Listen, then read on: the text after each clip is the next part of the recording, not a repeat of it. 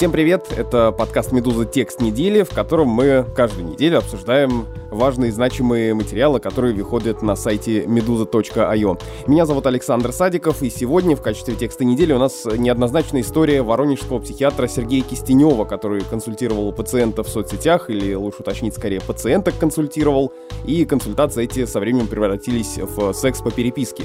Летом прошлого года, 2019-го, Кистенев удалил свой аккаунт в Инстаграме, а там было больше 80 тысяч подписчиков. Ну, конечно, не блогер-миллионник, но, в общем, тоже внушительный результат.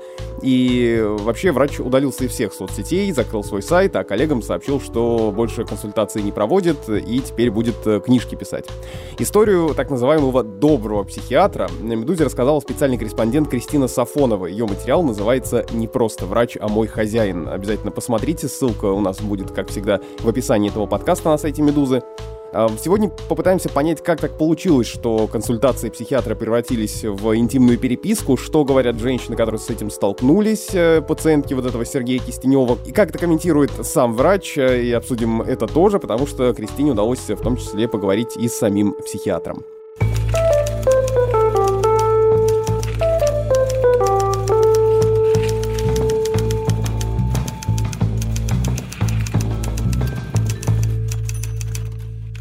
Кристина, привет. Привет.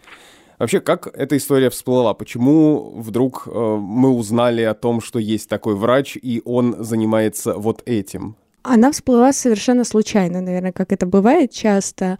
И тут надо сказать, что Сергей Кистенев еще до этой истории у некоторых своих коллег вызывал вопрос. Вызывал вопрос он почему. Сергей Кистенев психиатр. Он закончил Воронежский государственный институт, по специальности сначала лечебное дело, то есть он врач, а потом ординатуру по психиатрии с наркологией. Но при этом в своем инстаграме он называл себя не только добрым психиатром, но и психотерапевтом. Надо определиться, что психиатр и психотерапевт это абсолютно две разные истории. А в чем, в чем принципиальная разница? Это разные специализации, разные лицензии или что это? Во-первых, разное образование. То есть психиатр без соответствующего повышения квалификации, давай это так назовем, да, без соответствующего обучения он не может заниматься психотерапией. Плюс психотерапевты — это не только психиатры. Ты можешь быть врачом-психотерапевтом, но не быть психиатром. Это совершенно разные специальности с разной квалификацией. Грубо говоря, если просто, то психиатр, он больше помогает медикаментозно, а психотерапевт уже, например, вот если ты придешь, он будет больше с тобой говорить про твои чувства. Но это такое очень, очень грубое объяснение разницы. И этот Сергей Кистенев э, начал в какой-то момент консультировать людей по интернету. Да, это, э, собственно, как он привлек внимание. На самом деле он начал консультировать, а еще даже не будучи психиатром потому что начал проводить консультации в мае 2018 года, а получил диплом об окончании ординатуры по психиатрии с наркологией только в августе, если я правильно помню. Но он, уже будучи ординатором, как он мне объяснял, ему хотелось говорить э, больше про то, что психиатрия это не страшно, что люди могут обращаться, что вот есть он такой э, открытый, добрый врач, с которым можно и поговорить, э, что психиатрия это не всегда про то, что ты идешь в государственное учреждение, где тебя ставят сразу же на учет, насильно госпитализируют и пичкают всем подряд. Стереотипы, да, которые есть у многих. И он, между прочим, очень молодой, он родился в 92 году, и в том числе, я думаю, что он завоевал в каком-то смысле сердца пользователей тем, что утверждал, что у него все по принципам доказательной медицины, а это сейчас очень модно и востребовано, и все стараются э, этому соответствовать. Да, ты абсолютно прав. Что вообще такое доказательная медицина? Доказательная медицина — это когда, грубо говоря, врач основывается не на там, опыте своего учителя, который ему сказал, что вот эту болезнь всегда нужно лечить так, а он смотрит на исследования, причем на качественные исследования. Вот эти таблетки мы еще моей бабушке помогали. Ну вот да. И он объясняет, что вот у пациента, допустим, есть такие варианты, что мы можем сделать вот это, потому что это доказано так-то и так-то. И эта доказательность и то, что он себя позиционировал как доказательный врач, привлекли много пациенток к нему. Вот, они сами об этом говорили, что для них это был э, такой вот фактор, который располагал к нему, который вызывал доверие. Но история-то вот в таком ключе началась после того, как кто-то из пациенток обратился куда-нибудь, или это вот профессиональное сообщество заметило, что он что-то не то делает? Да, и сначала были вопросы к нему психиатр, он все-таки или психотерапевт потому что было не до конца понятно. Но, как объясняли мне врачи, медицинское образование есть, наверное, он ничего прям страшного не сделает. Примерно так было. И было не до конца понятно, что там у него с образованием, потому что, ну, никто особо не следит за тем, у кого какая лицензия. У нас нет такой структуры просто. И получилось так, что Амина Назарлива, она врач-психотерапевт и соосновательница частной клиники психотерапевтической, она публиковала пост в своем фейсбуке совершенно о другом специалисте, об Алексее Мелехиным. Он психолог, он тоже был довольно популярен в Инстаграме, и он там называл себя психотерапевтом. Что странно, потому что у психолога нет медицинского образования. Это другая специальность вообще. И он не только делал это в Инстаграме, он еще э, на сайтах клиник, где работал, тоже подписывался как врач-психотерапевт. И началось обсуждение, собственно, этой ситуации, и там в комментариях э, другие врачи стали обращать внимание на вот своих коллег, которые тоже как-то подозрительно себя ведут, вызывают вопросы. И так всплыла сначала история о том, что Сергей Кистенев, будучи психиатром, выдает себя за психотерапевта. После этого несколько врачей написали, что пока точной информации нет, но вот есть подозрение, что у Кистенева нет соответствующих документов. И к ним стали обращаться бывшие пациентки Кистенева и спрашивать, ой, знаете, а вот я обращалась к нему, мы с ним поговорили, а потом он мне стал говорить, что я должна присылать ему свои фотографии в обнаженном виде. Это нормально? И таких пациенток оказалось много. Не все из них согласились поговорить со мной, и не все из них были готовы разговаривать, потому что все-таки тема довольно стигматизированная, и не каждому человеку будет легко рассказать, что вот у него были такие отношения с врачом, что его, грубо говоря, вот так вот использовали, что вот он попал в такую ситуацию. Но вот здесь у меня возникает вопрос. Ты говоришь, что эти женщины в какой-то момент подумали, а это вообще нормально? Хочется спросить, а почему у них не возникло этого сомнения в самом начале, когда он просил их прислать какие-нибудь интимные фотографии или обменился с ними какими-то э, сообщениями такого подозрительного характера? Да, я понимаю этот вопрос. Он действительно сразу возникает, но здесь нужно понимать еще вот что. Как правило, люди обращаются за помощью не когда у них все в жизни хорошо, то есть они уже как-то уязвимы, они чувствуют себя, допустим, одиноко или тревожно или что-то еще. А здесь есть врач, он популярный, у него много подписчиков, его советуют другие э, действительно хорошие специалисты. И ты думаешь, ну врач, наверное, лучше понимает, врач, наверное, лучше знает. Мы же привыкли доверять э, специалистам. То есть, раз он говорит, надо раскрепоститься и прислать мне вот какую-нибудь фотографию, то почему бы и нет? Ну да, да, да, именно так. Но еще здесь есть момент, что он же тоже не так, что они созвонились, и он сразу говорит, пришлите мне фотографию. Как отметила одна из героинь текста, он действительно хороший психолог в том плане, что он спрашивал, чего они сами хотят, как они живут, какие у них проблемы, чего им в жизни не хватает, почему они чувствуют себя плохо. Тут хочется сразу съязвить, что он э, знал, куда надавить. Да, это действительно так. Одна из героинь этого текста, Оксана, она рассказывала, собственно, Судя по всему, судя по словам Кистенева, именно она была первой пациенткой, с которой у него возникли отношения.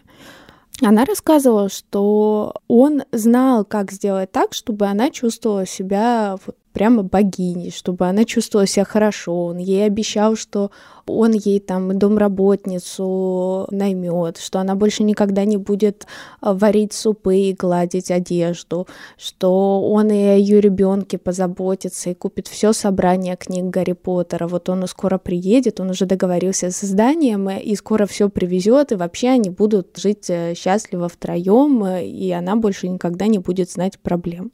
Мы, собственно, говорили о том, как ему удавалось э, расположить к себе, почему женщины шли на такое общение. Тут же тоже у многих возникала к нему симпатия. Как раз, я думаю, это мое предположение, потому что он э, знал, чего этим женщинам не достает, чего им хочется в жизни, и он обещал им это дать.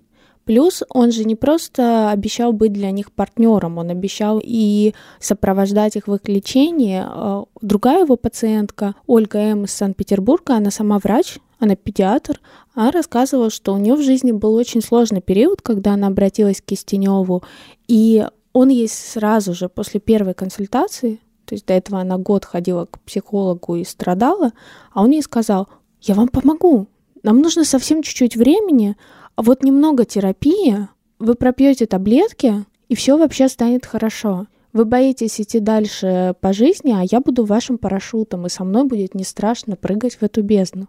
И когда у них завязались отношения уже какие-то, это то, о чем ты спрашивал, сомневались ли они, что это правильно. Она его несколько раз спрашивала, действительно ли мы можем, с одной стороны, флиртовать там и, и как-то так общаться, вести секс-переписку, планировать совместное будущее, а с другой стороны проводить терапию.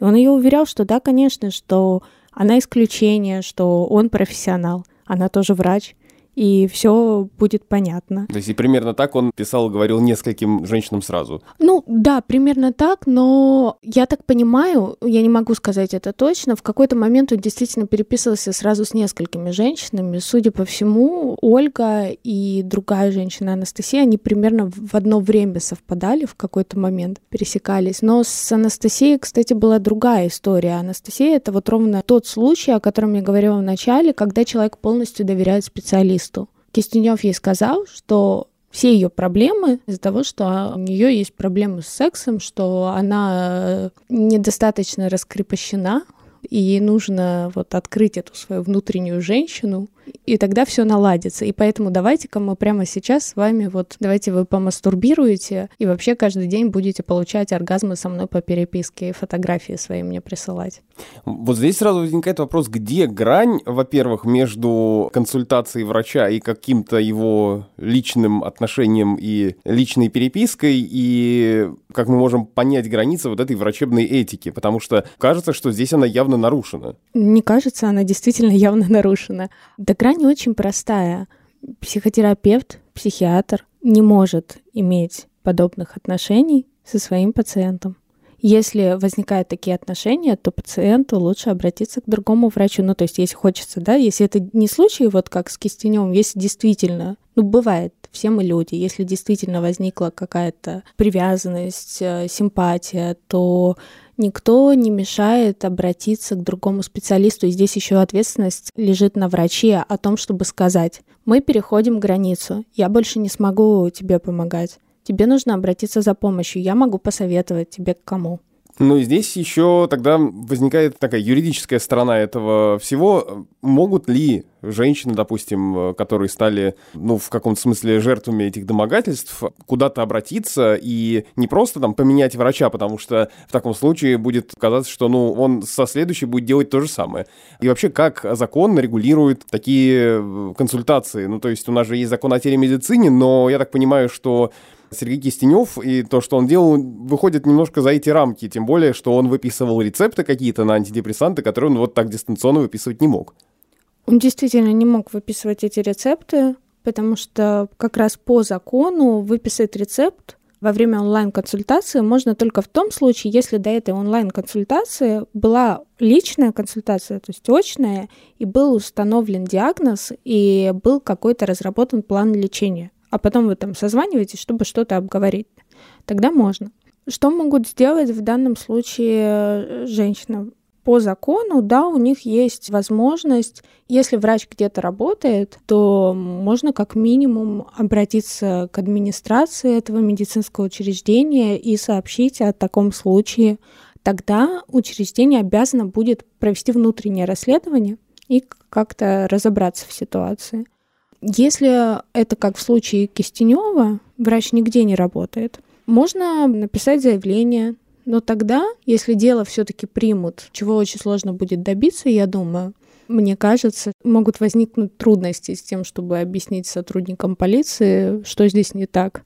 Если дело все-таки дойдет до суда, то вся обязанность доказывать, что был такой факт, что врач перешел границы, что это принесло определенные моральные страдания, это все будет на пациентке. Ну вот ты еще пишешь, что психиатр Софья Шемякина летом жаловалась на Кистенева в этический комитет Российского общества психиатров, и на этом сайте Кистенев значится как подтвержденный специалист, но ни в это общество, ни в другое профессиональное объединение не входит, и ответ в итоге Шемякина и так и не пришел. Да, это случай не про юридические последствия, а про последствия внутри профессионального сообщества. Но здесь тоже есть нюанс. Таких комитетов при общественных организациях, что такое РОП, это общественная организация, их довольно много. Но здесь есть несколько важных моментов. Во-первых, важно понять, что эти общества сами не следят за соблюдением этических норм врачами. У них нет таких полномочий, и у них нет такой возможности. Они могут реагировать на обращение. Когда к ним поступает обращение, они обязаны его рассмотреть, они обязаны пригласить этого врача, провести с ним беседу, попытаться выяснить, что же произошло на самом деле, и потом принять решение, что делать с этим врачом. Самое, как я понимаю, жесткое последствие здесь — это исключение врача из общества. Сергей Кистенев, по его словам, ни в одном подобном профессиональном сообществе не состоит. Вот здесь мы э, подходим к тому, как вообще сам этот э, психотерапевт Сергей Кистенев комментирует свои действия. Ну, то есть он, во-первых, что меня удивило, согласился на интервью. Как он вообще на все это реагирует? И как ты с ним поговорила? Когда я его нашла и звонила ему, он сначала долго не брал трубку, конечно. И, наверное, его можно понять. Его нежелание общаться можно понять. Я просто написала ему, что я хочу услышать его версию событий. Он подумал немного и согласился. А... Но вот ты перед нашей записью говорила, что ты в какой-то момент опасалась ему звонить, потому что думала, что вот он такой какой-то одиозный, он возьмет, охмурит тебя. Но надо понимать, что с его бывшими пациентками я говорила довольно долго, и я их самих спрашивала, как вы думаете, почему получилась такая ситуация? И некоторые мне говорили, ну, он просто как будто меня загипнотизировал. Он знает, куда давить, он чувствует хорошо человека, он понимает все его слабости. И я действительно в какой-то момент подумала, что Блин, это довольно страшно. Вот я сейчас Так ведь еще одна из девушек рассказывает, что он даже и мужа там ее в чем-то убедил. Да, да. Я уже действительно ну, начала как-то проникаться этой идеей про мифическую силу Сергея Кистенева. И я волновалась, когда ему звонила, я шутила с коллегами, что вот я сейчас пойду поговорю с психиатром, и, видимо, если я потом пропаду и буду делать, там, не знаю, свои обнаженные фотографии, отправлять кому-то, вы поймете, в чем дело. А в итоге? В итоге все оказалось, конечно, не так, к счастью. Сергей Кистенев, надо говориться, у него нет никакой вот этой мифологической силы.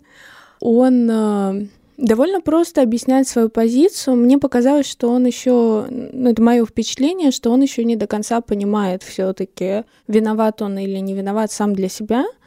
Потому что, с одной стороны, он признает, что он сделал ужасную вещь, что он причинил боль и страдания другим людям, людям, которые к нему обратились за помощью. И он, по крайней мере, говорит так, что он очень сожалеет об этом. Он несколько раз меня просил передать его извинения его бывшим пациенткам. Но с другой стороны, то есть в то же время у него за два часа нашего разговора довольно много раз проскакивало, что на самом деле, ну, Кристина, вы же понимаете, почему это все случилось. Вы же понимаете, почему меня обвиняют. Просто эти женщины, ну, я им дал э, надежду, а потом ее отнял. Они просто обиделись. Ну, вы же по-женски понимаете. Ну или, например, он мне говорит, ну вот у других мужчин, у них же в Тиндере, если посмотреть, у них же очень много переписок с э, разными женщинами. Допустим, этот мужчина выдает себя за нефтяника, а на самом деле он сантехник. Это же то же самое. Ну, то есть... И что, и ты его понимаешь? Я его не понимаю, честно говоря. Потому что все-таки э, мужчина в Тиндере, который говорит, что он нефтяник, а на самом деле сантехник, он все-таки не предлагает э, медицинскую, психиатрическую или психотерапевтическую, что отрицает, конечно, Кистенев помощь другим людям. И все-таки вызывая сантехника или нефтяника, ты, наверное, не в таком стрессовом состоянии находишься, как когда обращаешься к психиатру или психотерапевту. Здесь очень важная вещь, почему Сергей Кистенев рассуждает именно таким образом. Он убежден, что эти женщины не были его пациентками и не были его клиентками. Он их называет сугубо люди, которые ко мне обратились за помощью. И по его словам, он проводил разовые консультации, после чего уже начинал просто общаться. Не как врач. Никак это отдельно не проговаривалось. Это не проговаривалось, когда я ему задала вопрос, давал ли он понять и каким образом своим пациенткам, что вот я вам писал как врач, но теперь я вот не ваш врач, теперь я просто мужчина, которому вы симпатичны. Он сказал, что он не уверен, что его понимали, потому что он не может говорить за других людей, но каких-то аргументов, как он это делал, он не назвал, и при этом он посчитал, что это довольно глупая ситуация, и объяснил, что там, идя с кем-то на свидание, ты же не говоришь, что мы просто сходим на свидание, но продолжения у нас не будет. Ну, то есть, что он не мог заранее знать наверняка, к чему это приведет. Звучит как э, отговорка. Ну а вот да. когда ваш э, разговор дошел до скриншотов э, фотографий и рецептов, которые он выписывал, тут он уже э, стал закрываться. Да, у нас был разговор, во время которого я у него спросила, выписывал ли он кому-то из своих пациентов рецепты. Он сказал, что нет и не мог это сделать, потому что нигде не работал. И точно так же он говорил про психотерапевтическую помощь, что он никому ее не оказывал, никогда не называл себя психотерапевтом, хотя он, вот у меня есть скриншоты из его инстаграма, из его сайта, где он называет себя, собственно, добрым психиатром и психотерапевтом. Через несколько дней я написала ему, что у меня есть фотография рецепта, которую он выдал одной из своих пациенток. И там действительно стоит штамп медучреждения, где он, как я понимаю, проходил практику или что-то такое, но не работал. Я у них уточнила, он у них никогда не числился. И он ответил, что он хотел сделать как лучше, он хотел помочь и искал возможность, чтобы помочь, и делал для этого все, но все это обернулось против него. И дальше разговаривать со мной он, конечно, отказался. А почему он взял вот так все внезапно резко и закрыл все сайты, все блоги свои, все инстаграмы? На самом деле это произошло не совсем резко. То есть ему тогда в комментариях, когда Софья Шемякина написала, что у нее есть определенные подозрения по поводу специализации Сергея Кистенева. Софья Шемякина это психиатр, которая тогда вот под тем постом э, обсуждения врачей, которые выдают себя за тех, кем не являются, вот она как раз вспомнила эту историю э, и вспомнила Сергея Кистенева и усомнилась в его квалификации. Да, и тогда она, собственно, попросила его ответить, кто он все-таки, психиатр, психотерапевт, может ли он предоставить там фотографию своего диплома, и, как рассказывала мне Софья, это не вошло в статью, потому что у меня не было документальных подтверждений. Кистенев сначала ей ответил, что у него все в порядке с документами, а потом удалил эти комментарии. Софья не успела их заскриншотить. Вот, и сразу же удалил свой Facebook и закрыл свой Инстаграм, и сайт отправил на реконструкцию.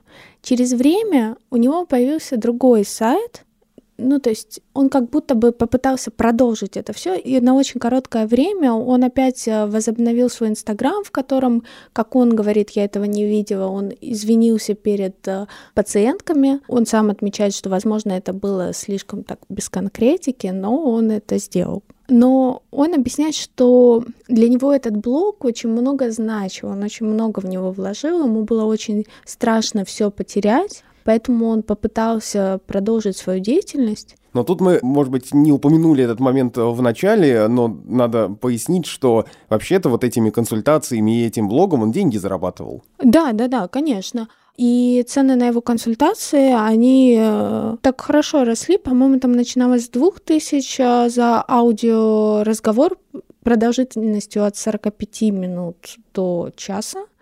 А через год это уже было, если не ошибаюсь, больше трех тысяч. Расценки выросли. Да, и он возобновил, собственно, свой блог, но несмотря на то, что каких-то ужасных последствий для него после разоблачения не было, об этом чуть-чуть поговорили, и то поговорили его коллеги, и даже не все были в курсе, он говорит, что не мог дальше продолжать, что эта ситуация очень его сильно расстроила, ну, то есть он буквально говорит, что у него чуть ли не мысли о суициде были, и все в его жизни разрушилось, жизнь теперь не та, и он оставил это.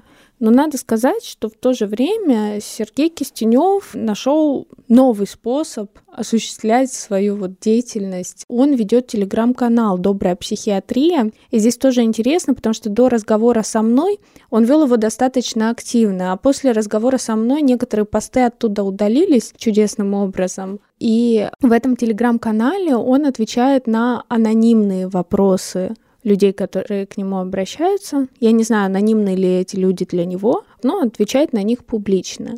Я знаю, что есть, по крайней мере, был чат, где люди, которые интересуются вопросами психиатрии, обращаются к Сергею Кистеневу, они могут общаться. Не знаю, какую роль там играет сам Кистенев.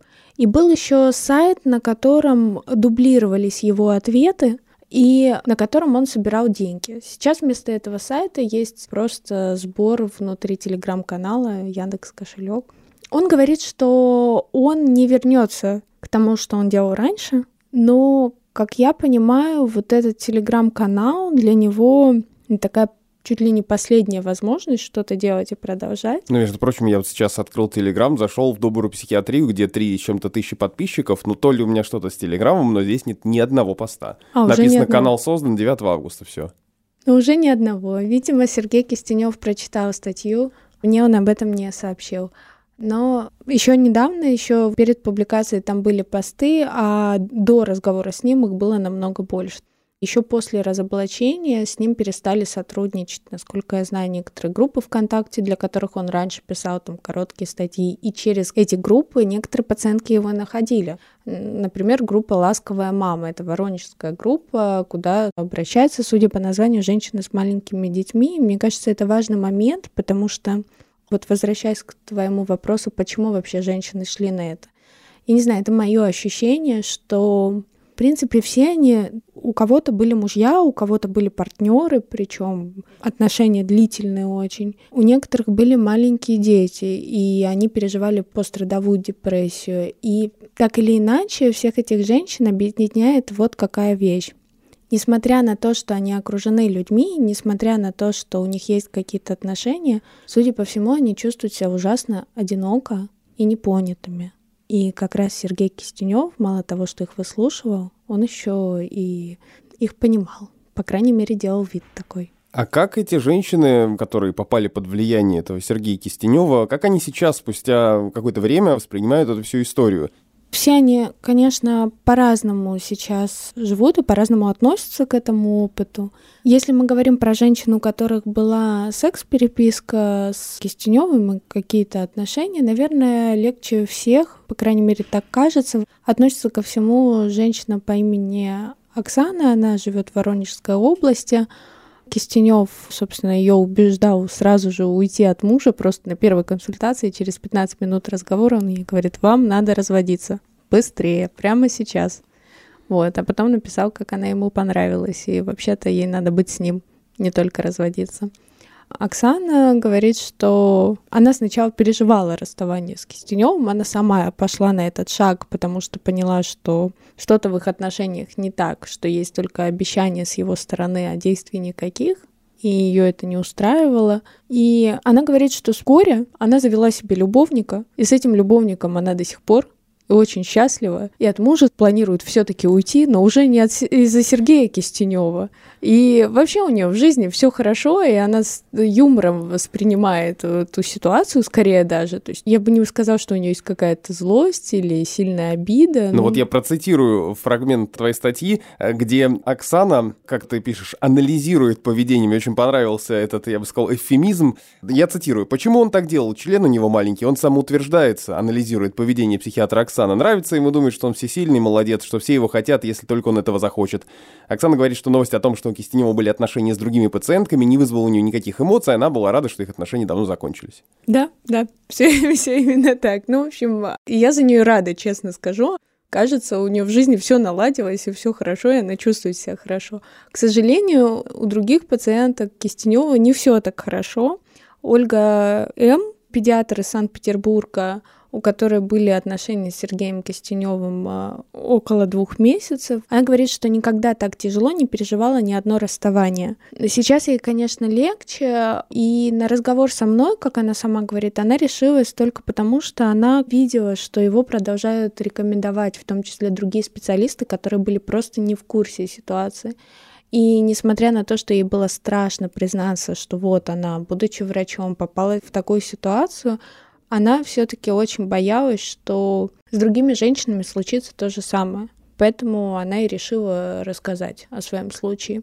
Точно такой же мотив у Анастасии из Мурманска, которая, как мне показалось, хуже всего переживает случившееся. Ты упоминал о ней, это ее муж тоже потом общался с Сергеем Кистеневым. Случилось это так, в какой-то момент муж Анастасии обнаружил у нее переписку с врачом. Надо сказать, что это случилось после того, как Анастасия ему сказала, что я поговорила тут с психиатром или психотерапевтом, как она считала. Он сказал, мне нужно уходить от тебя.